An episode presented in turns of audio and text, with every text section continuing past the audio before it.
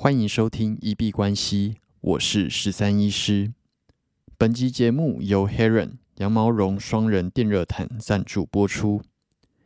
以前没有电热毯的时候，我都是厚棉被加上开暖气，再加上毯子，甚至穿外套来睡觉。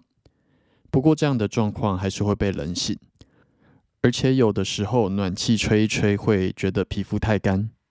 但是用了电热毯之后，就再也没有被冷醒过了，甚至连毯子都没有拿出来用。我还蛮懒的，当初我在挑选的时候，需求就是它可以丢洗衣机直接洗，而且定时必须要自由。这款 Heron 羊毛绒双人电热毯可以直接丢洗衣机洗，定时可以一到八个小时自由设定，而且具备了五段的温控。最强的第五段拿来暖被。那睡觉的时候，只要切到一两段，其实就很够了。安全的部分也有过热、安全自动断电保护，并且具有双螺旋发热线设计，可以防水。宠物在床上尿床也不担心发生危险，使用上更安心。在去年被推坑之后，真心觉得这是我在二零二一年最好的投资。拥有好的睡眠，不会感冒，不会被冷醒。才能够实现真正的困霸数钱。目前的雅虎购物中心回馈一千九百九变成一千七百五十二。那有兴趣的朋友可以点选说明栏的链接去参考看看。那今天冷到下巴掉下来了啊！这个不是开玩笑，是我自己确实就有这样子的疾病。那我的左边的下巴的关节，就是医学上叫做颞颌关节的部分，它蛮不稳定的，所以只要天气太冷，或者是我笑得太大力，或者是讲太多话的时候，它就会就是有一点脱臼的状况。那这个在医学上我们叫做 TMJ syndrome，顺便跟大家科普一下，那中文叫做颞颌关节的疾病。发生的原因还蛮多的，只要你任何有可能造成这边的肌肉、韧带，或者是它的一些骨头，它的移动有问题，那都有可能包含像刚刚讲到说笑太大声，或者是天气太冷。那我的感觉就是这个关节它就会有一点点被卡住，甚至是讲话的时候它会有一点咔咔声的声音这样子。自己基本上也有试着去做过一些缓和的治疗。包含说热敷啊，然后吃止痛药什么的，但是其实每次都是大概过两三天之后，他就会自己回去了，所以后来就也变得不太理他。那呃，今天又发生这样子的状况，就跟大家稍微分享一下。大家如果有一样的感觉的话，可以去稍微咨询一下耳鼻喉科或者是牙医，他们那边会有比较详尽的资料。不过就是在这里跟大家讲说，下巴掉下来并不是一个只有卡通里面才会出现的状况。明天就是圣诞节了，那今天很开心有收到同事的呃手工的圣诞卡片。这个年头还收到手工的圣诞贺卡，其实我觉得真的还蛮感心的，因为其实在这个时代，可能自媒体比较兴盛。那一般来讲，可能就是在 Facebook 或者是 Instagram 上面留个言，那就是有达到祝福的感觉了。那我自己是已经非常久没有收到卡片，那尤其是手工的贺卡，更是就是非常的难得。在这样子蛮冷的时间里面，其实心里面就会多了一股暖流。那也在这里跟大家分享这份喜悦，也谢谢这位同事。花了时间跟心力制作了这样子的手工贺卡，收到很开心。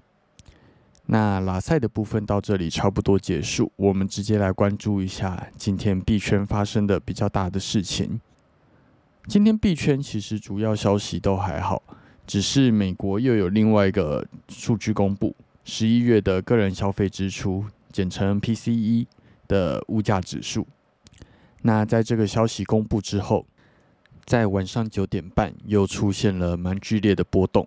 那包含说股市还有币圈都上下出现了非常大的上影线跟下影线。那 PCE 指数今天开出来是五点五 percent，比预测的还要低，也比前期六点一还要再更降下来。那这个增速放缓的过程，显示了说通膨它在这个指数的显示上面是有持续的做降温。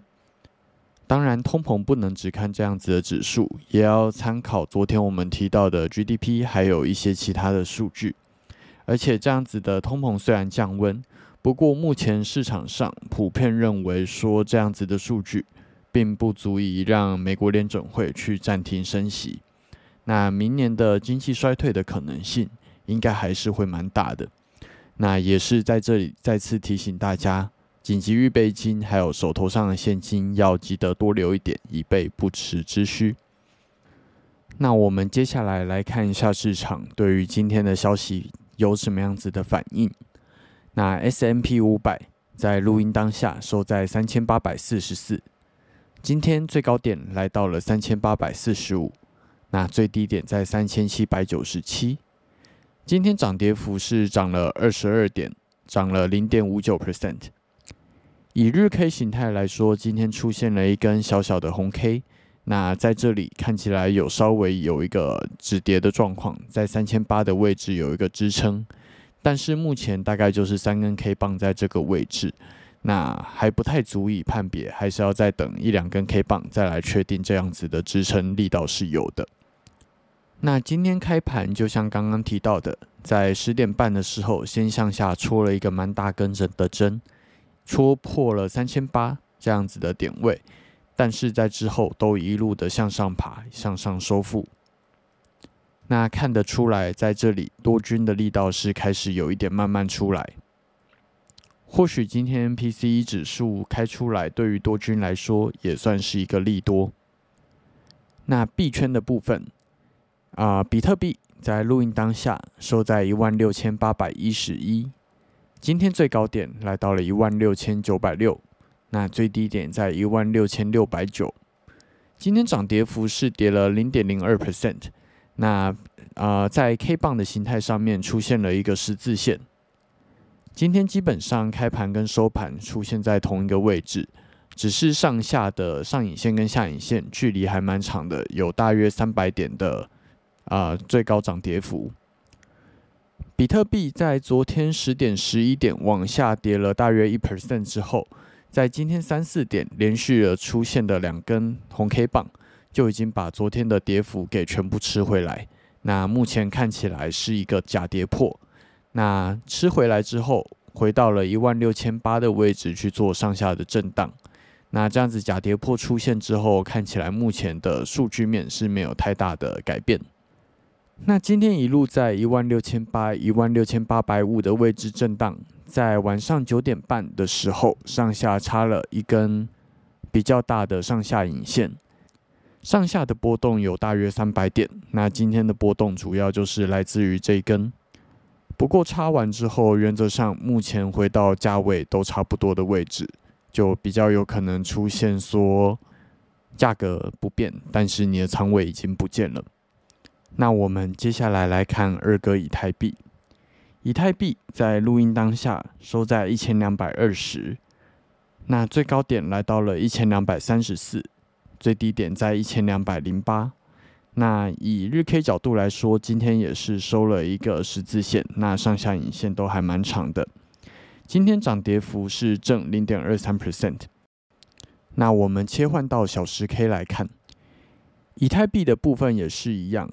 自从二十二号的下跌之后，在今天的清晨三四点，已经把全部的跌幅给吃回来，那回到了原本的价位，也就是一千两百一、一千两百二的位置去做震荡。